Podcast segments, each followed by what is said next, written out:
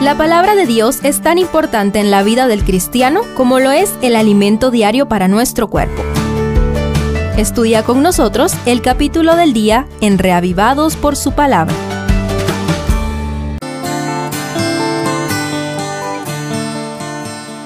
Hechos 6 presenta el primer problema que produjo el crecimiento demasiado acelerado de la iglesia primitiva, la brillante solución propuesta y la reacción del enemigo. Acompáñame a estudiarlo.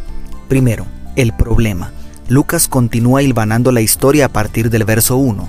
Por aquellos días, al multiplicarse los discípulos, hubo quejas de los helenistas contra los hebreos porque sus viudas eran desatendidas en la asistencia cotidiana, según traduce la Biblia de Jerusalén.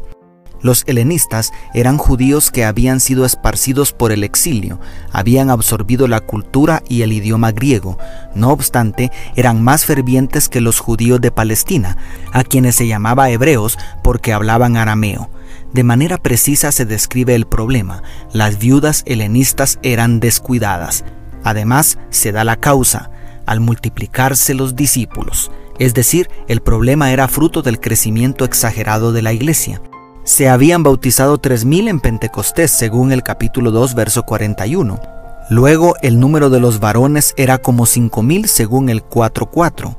Además, los que creían en el Señor aumentaban más según el 5.14. Y el verso 7 de hoy agrega, la palabra del Señor crecía y el número de los discípulos se multiplicaba grandemente en Jerusalén también muchos de los sacerdotes obedecían a la fe. Aleluya, la iglesia crecía exponencialmente, pero crecer así duele. ¿Cómo está tu crecimiento espiritual? ¿Te han dolido los huesos de tanto que creces? ¿Y qué decir de la iglesia? ¿Está creciendo al ritmo de los apóstoles? Segundo, la solución. Sencilla, práctica, democrática, inteligente. Así puedo describir la solución propuesta por los apóstoles. Buscad pues, hermanos, de entre vosotros a siete hombres de buen testimonio, llenos del Espíritu Santo y de sabiduría, a quienes encarguemos este trabajo. Nosotros persistiremos en la oración y en el ministerio de la palabra, según los versos 3 y 4. Los doce no se aferraron a su posición para seguir teniendo el control de todo. La necesidad los obligó a delegar, y lo primero que delegaron fue la confianza para que la comunidad de creyentes eligiera a quienes ocuparían los nuevos cargos y funciones. ¿Notaste las cualidades que buscaron para elegirlos?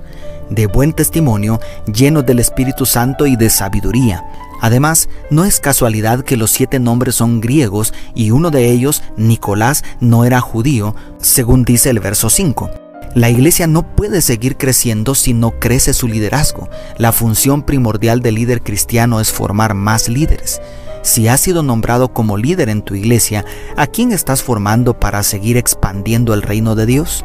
Si piensas que no eres líder, mira hacia atrás, porque más de alguno te está siguiendo. Y tercero, el contraataque. El relato continúa describiendo el poderoso ministerio de uno de los siete que fueron ordenados por imposición de manos, según el verso 6. Esteban, lleno de gracia y de poder, hacía grandes prodigios y señales entre el pueblo, dice el verso 8. La ira de Satanás se había manifestado a través de la persecución de los líderes religiosos de Jerusalén contra los apóstoles ahora son los líderes de una comunidad helenista, quienes con ciego fanatismo religioso contratan testigos falsos, según el verso 13, para acusar a Esteban delante del concilio, según el 12. ¿Por qué? Porque no podían resistir la sabiduría y el espíritu con que hablaba. Declara el verso 10.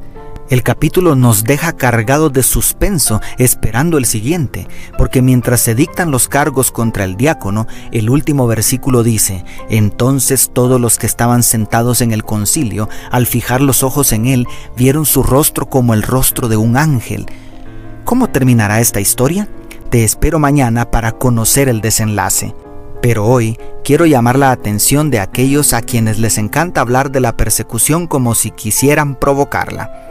La persecución siempre ha sido un contraataque del enemigo contra una iglesia que está cumpliendo la misión intensamente.